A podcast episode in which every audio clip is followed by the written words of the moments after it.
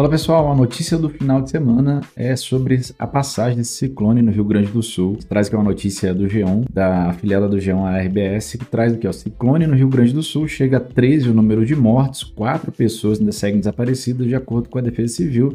Tá lembrando, galera, que esses dados eles vão mudando de acordo com novas informações que vão chegando. De acordo com a Defesa Civil, mortes foram registradas em Maquiné, São Leopoldo, Esteio, Novo Hamburgo, Gravataí, Caraá, Bom Princípio e São Sebastião do Caí. Todos os desaparecidos são de Caraá. Então a gente ainda tem um número de desaparecidos. Então chega a três números de mortes, pessoas mortas após a passagem de um ciclone extratropical no Rio Grande do Sul. Vou deixar aqui para vocês nos cards é, um vídeo que a gente traz é, a diferença entre o ciclone extratropical, subtropical, tropical e a massa diapolar são fenômenos atmosféricos muito comuns aqui no nosso país, principalmente no Rio Grande do Sul. Na sexta-feira, dia 16 de junho, nesse domingo, a Defesa Civil eh, confirmou a morte de mais duas pessoas em Caraá, por enquanto, infelizmente, no município que tem 8 mil habitantes a cerca de 90 quilômetros de Porto Alegre, capital do estado. O balanço foi atualizado na manhã de domingo. Ainda há quatro pessoas desaparecidas.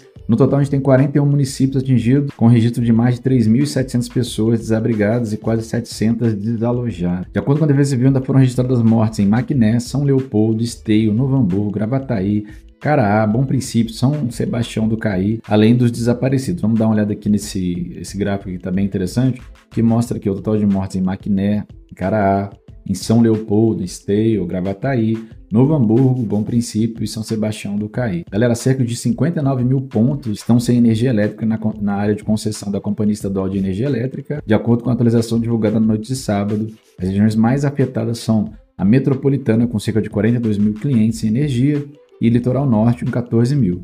Os municípios mais impactados são Porto Alegre, Viamão, Alvorada, Caraá, Santo Antônio da, da Patrulha, Balneário Pinhal e Tramandaí. Galera, então a gente dá uma olhadinha aqui, ó, como a chuva deixou essa região, vamos dar uma olhada aqui, olha a quantidade de água e dá uma olhada no céu, como está a situação no céu dessa região ainda com uma massa muito grande de nuvens carregada nessa área. Aqui a gente tem uma imagem aérea de Gravataí, após a passagem desse ciclone extratropical, que vai estar tá inundando, olha só, a região mais central do município. Tem também aqui é, a Prefeitura de Poá, de Porto Alegre, mostrando que os serviços estão interligados, todo mundo está atento, os contatos da Defesa Civil 199 e 193, importantíssimo. A situação está extremamente delicada. Aqui também tem uma situação de como ajudar, principalmente pelos telefones da prefeitura, do, da Defesa Civil, em diferentes cidades. Se você pode ajudar, não deixe de enviar sua contribuição para a gente poder estar tá superando esse momento delicado. Infelizmente, pessoal, é até por isso que é importante a gente dar uma ligada nessa questão da geografia, porque ela se interliga com o nosso dia a dia. Nós estamos falando aqui